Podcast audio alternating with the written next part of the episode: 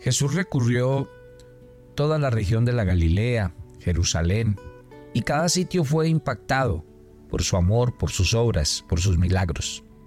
Pero hay un lugar que se convirtió en un lugar favorito, donde Jesús oraba, donde Jesús miraba la ciudad y donde Jesús hizo grandes profecías y dejó grandes enseñanzas. A ese lugar vamos a ir y en ese lugar yo quiero que usted escuche este sermón del día de hoy. Buenos días, soy el pastor Carlos Ríos y este es nuestro devocional maná, una aventura diaria con Dios. La Biblia habla de los montes. En los montes Dios siempre ha hecho cosas especiales. De hecho, les quiero decir que Jerusalén como tal es un monte, el monte de Sión, la ciudad de David. Cuando uno va a Jerusalén, mm, hay algo muy hermoso y yo lo quiero leer el día de hoy en un texto que está planteado en el Evangelio de Lucas. En el Evangelio de Lucas en el capítulo 19. Y es la entrada de Jesús a Jerusalén, la entrada de Jesús a esta ciudad y lo hizo desde el Monte de los Olivos.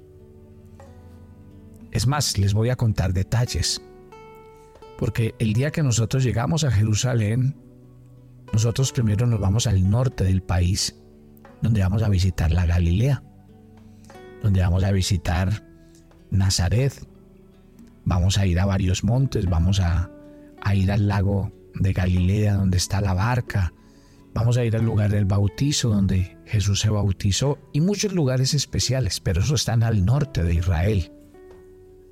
Allí pasamos los primeros días. Y, y obviamente hacemos un tema de preparación porque los últimos días los vamos a pasar en Jerusalén. Y es hermoso. Preparamos la música, porque llega un momento en el bus donde usted se ve entrando a Jerusalén. Obviamente las lágrimas no se pueden contener. No se pueden contener porque es el lugar donde siempre hemos soñado ir y donde los que vamos cada año eh, igual nos llenamos de nostalgia porque sabemos que es un año más que Dios nos da como regalo subir a la Tierra Santa. Y llegamos al Monte de los Olivos, allí hacemos un tiempo hermoso ¿Por qué llegar aquí? Porque Jesús cada vez que entró a Jerusalén entró por el monte de los olivos. Es el sitio donde se ve toda Jerusalén. Es un sitio que nos ofrece la mejor vista. Pero detrás de esto hay una historia fascinante que quiero contarles. Hay un momento que trae una aplicación bíblica para nuestras vidas. Lucas 19. Vamos a leer desde el versículo 28 Dicho esto, iba adelante, subiendo a Jerusalén. Ahora, hay un detalle, no era la primera vez que en su ministerio Jesús llegaba a Jerusalén.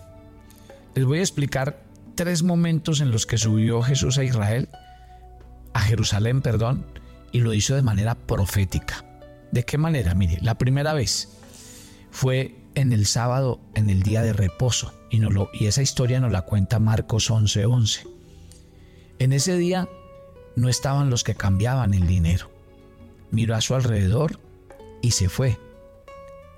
Entró Jesús en Jerusalén y fue al templo. Y después de observarlo todo, como ya anochecía, se fue a Betania con los doce.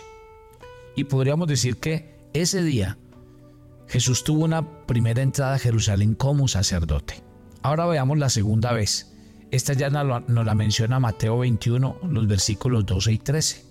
Él entró el primer día de la semana, o sea, un día domingo. Dice que allí se encontraban los cambistas, ¿y se acuerdan? El Señor entró expulsándolos y limpiando el templo. Y en esa ocasión Jesús entró como rey. Y la tercera, esta nos la menciona Lucas 19, que es el pasaje que estamos leyendo. Porque aquí dice que Jesús lloró ante Jerusalén, entró en el templo, enseñó y sanó a los enfermos. Y aquí Jesús entró como profeta. Muy interesante. O sea, Jesús también entró a Jerusalén. Y Jerusalén a Jesús le despertó muchas cosas, como lo sigue haciendo con cada uno de nosotros. Leamos la historia desde el 29 hasta el 34.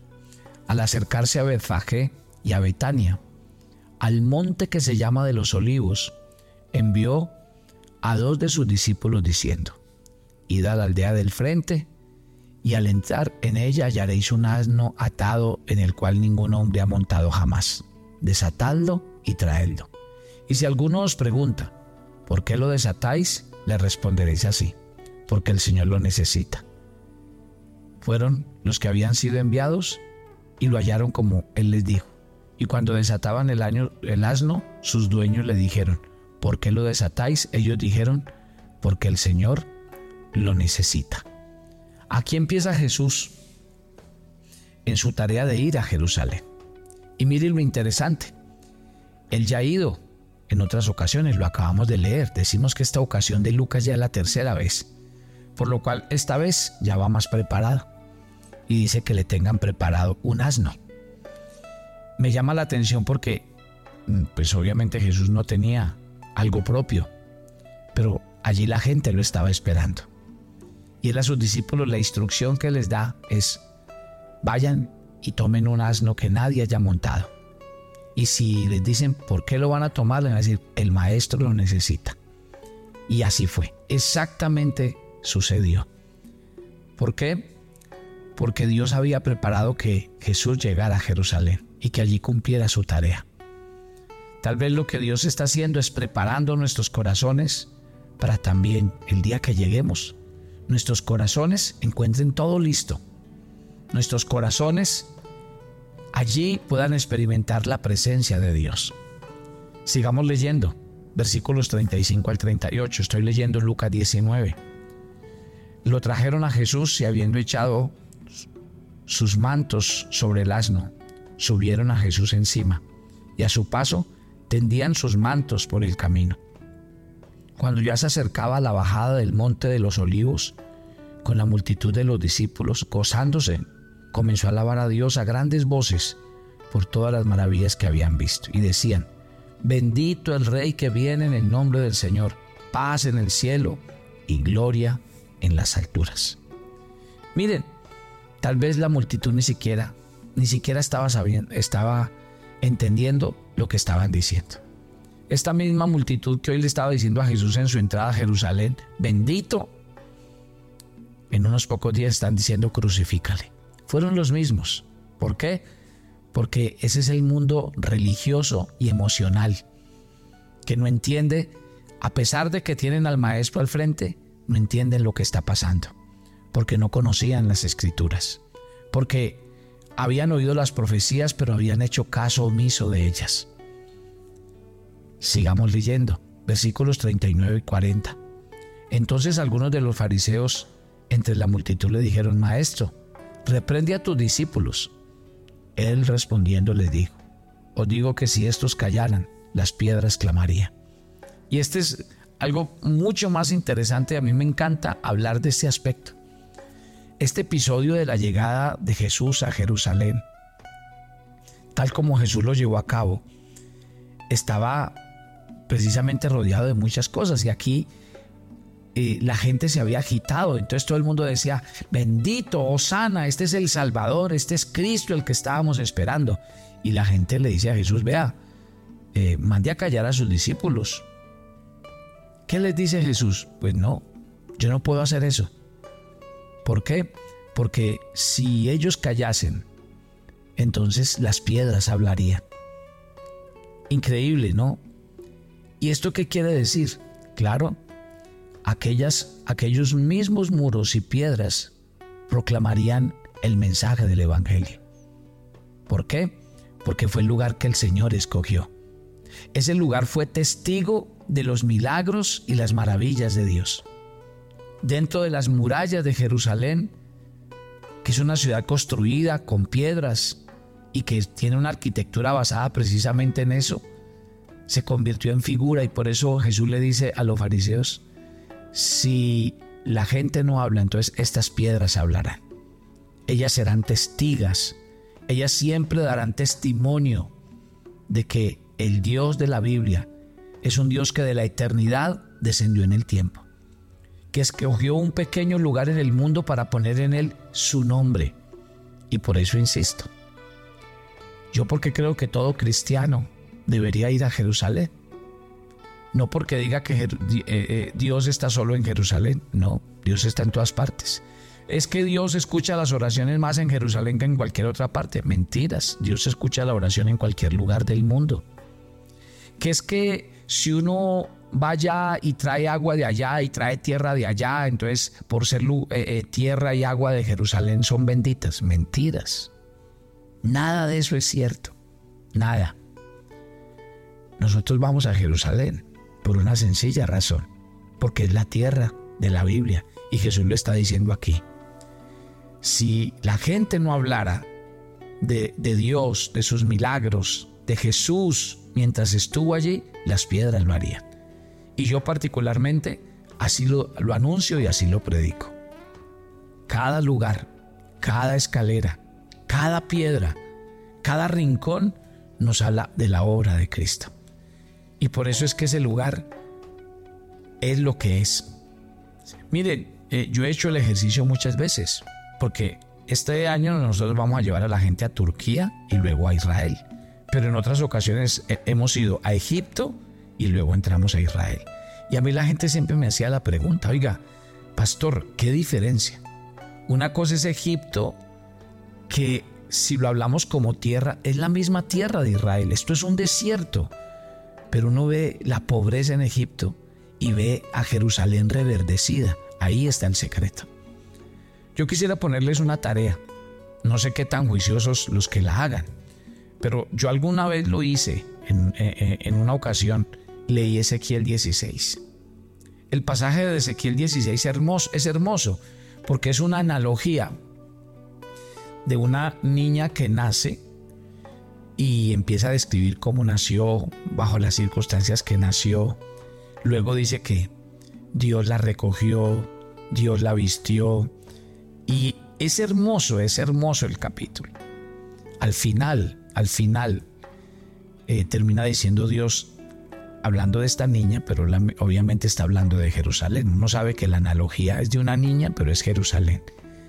Y termina diciendo, y tu hermosura va a sobresalir entre todos los lugares del mundo, porque yo he puesto mi hermosura sobre ti. Si usted me pregunta a mí cuál es el encanto de Jerusalén, el encanto de Jerusalén tiene una razón de ser. ¿Sabe qué es? Que la hermosura de Dios está puesta sobre esa tierra. Ese es el secreto. Y por eso hay gente eh, que, repite cada año, y hay gente que vive experiencias tan sobrenaturales en ese lugar. Estamos, si, las pie, si los hombres no hablan, las piedras van a hablar. Jesús, Dios colocó a Jerusalén como un sitio, como lugar, como un testigo al mundo de un Dios vivo, real, que estuvo allí haciendo milagros y cosas extraordinarias y sobrenaturales. Dice y termina el pasaje cuando llegó cerca de la ciudad al verla, lloró por ella diciendo, si también tú conocieras, a lo menos en este tu día, lo que es para tu paz, pero ahora están encubiertos tus ojos. Ahora la situación no ha cambiado hasta hoy. El pueblo de Israel sigue con los ojos vendados a la venida del Mesías y no lo han querido reconocer. Y para muchos que no son judíos, también sus ojos siguen vendados porque no han reconocido a Jesús como Señor y Salvador y sus ojos están encubiertos. Termina el pasaje diciendo en los versos 43 y 44, vendrán días sobre ti cuando tus enemigos te rodearán con cerca, te sitiarán y por todas partes te estrecharán, te, te derribarán a tierra y a tus hijos dentro de ti y no dejarán en ti piedra sobre piedra, por cuanto no conociste el tiempo en el que el Señor vino a salvarte. Y esa profecía en los tiempos de Jesús se cumplió. Cuando en el año 70 después de Cristo, un general romano llamado Tito conquistó a Jerusalén y mató a sus habitantes sin compasión. ¿Cómo termina el pasaje o esta historia para que oremos? Les voy a contar ese lugar donde vamos a llegar, que se llama el Monte de los Olivos. Va a vivir el evento más espectacular cuando el Señor vuelva a la tierra por segunda vez. Ustedes y yo vamos a estar en el monte donde se ve todo Jerusalén y donde Dios nos va a dar la bienvenida a Jerusalén, pero también van a estar en el monte donde mire lo que va a pasar cuando Cristo venga por segunda vez. Entrando en el templo, dice los versos 45 al 48, comenzó a echar fuera a todos los que vendían y compraban en el templo diciendo, escrito está, mi casa es casa de oración, pero vosotros la habéis hecho cueva de ladrones. Enseñaba cada día en el templo pero los principales sacerdotes, los escribas y los altos dignatarios del pueblo, del pueblo procuraban matarle, pero no hallaban nada que pudiera hacer porque todo el pueblo estaba pendiente de sus palabras. No olvidemos que sobre el monte de los olivos el Señor va a descender. Ese va a ser el sitio cuando el Señor venga por segunda vez y dice que el monte de los olivos se partirá en dos va a pasar algo espectacular. O sea que estamos frente a la tierra de los escenarios, donde no solamente pasaron las cosas en el pasado y en el tiempo en que Jesús estuvo en la tierra, sino que también van a pasar en el futuro, cuando se empiecen a cumplir las profecías del Apocalipsis. Vale la pena. Vamos a orar. Padre, gracias por esta mañana. Gracias porque Jesús tuvo la oportunidad de subir a este monte. Desde allí, orar por Jerusalén. Desde allí, llorar por sus moradores. Desde allí, anunciarle al mundo que Él volvería por segunda vez. Señor, tal vez a muchos de nosotros nos pasa como al pueblo de Israel, que los ojos siguen vendados y no queremos reconocer al Señor como Mesías. Muchas veces al cristianismo le pasa lo que Jesús le tocó hacer en aquel tiempo, ir al templo y sacar los mercaderes, porque habían convertido la religión en un negocio. Todas estas realidades de la Biblia no son otra cosa sino la verdad de Dios cada día y cada generación. Yo te doy gracias porque esta mañana traes aliento a nuestro corazón y nos dices que tú volverás por segunda vez. Yo oro por cada oyente de Maná y pido, Señor, que tú abras los ojos de su entendimiento, que tú les permitas entender cada día que tu palabra y tu mensaje está revelado para sus vidas y que tú vas a hacer milagros en medio de ellos y de sus familias. Que Dios los bendiga y los guarde, que su paz invada sus corazones y que Dios les pastoree cada momento y cada instante, guardando su salida y su entrada. Y por eso le entregamos al Señor este día nuestras actividades para que Él nos bendiga y nos guarde en Cristo Jesús. Amén y amén. Hay algo en lo que quiero insistir con ustedes en nuestro viaje a Tierra Santa. ¿Por qué lo hago con tanta anticipación? Porque cuando compramos tiquetes, digamos en este tiempo compramos tiquetes a la mitad de precio. Así que eh, mi invitación a todos aquellos que quieran ir y participar del viaje es que si van a tomar la decisión, lo hagan con suficiente tiempo porque eso les va a ayudar mucho en el valor que tienen que pagar. Así que en mi número telefónico les voy a dar mi número para que me, me contacten a través de WhatsApp. Ustedes saben que estoy fuera del país y lo pueden hacer así. Mi número telefónico, el indicativo es 57 y el teléfono 300 429 8001. Así que eh, doy gracias a Dios por los que ya están inscritos y ya son peregrinos, pero por los que lo van a hacer durante esta semana. Bendiciones para todos.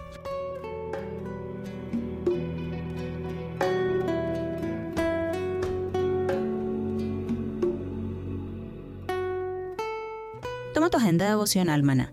Hoy es el día 148 en nuestra agenda y el pasaje sugerido para la lectura en tu devocional personal el día de hoy es 2 de Timoteo 1 del 12 al 14.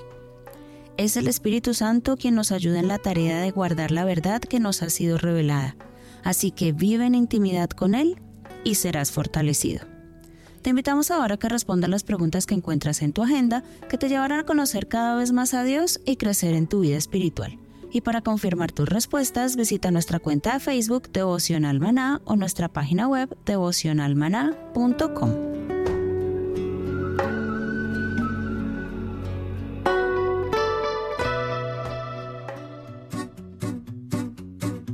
Los llevaremos en una travesía de 15 días por los países de Turquía e Israel.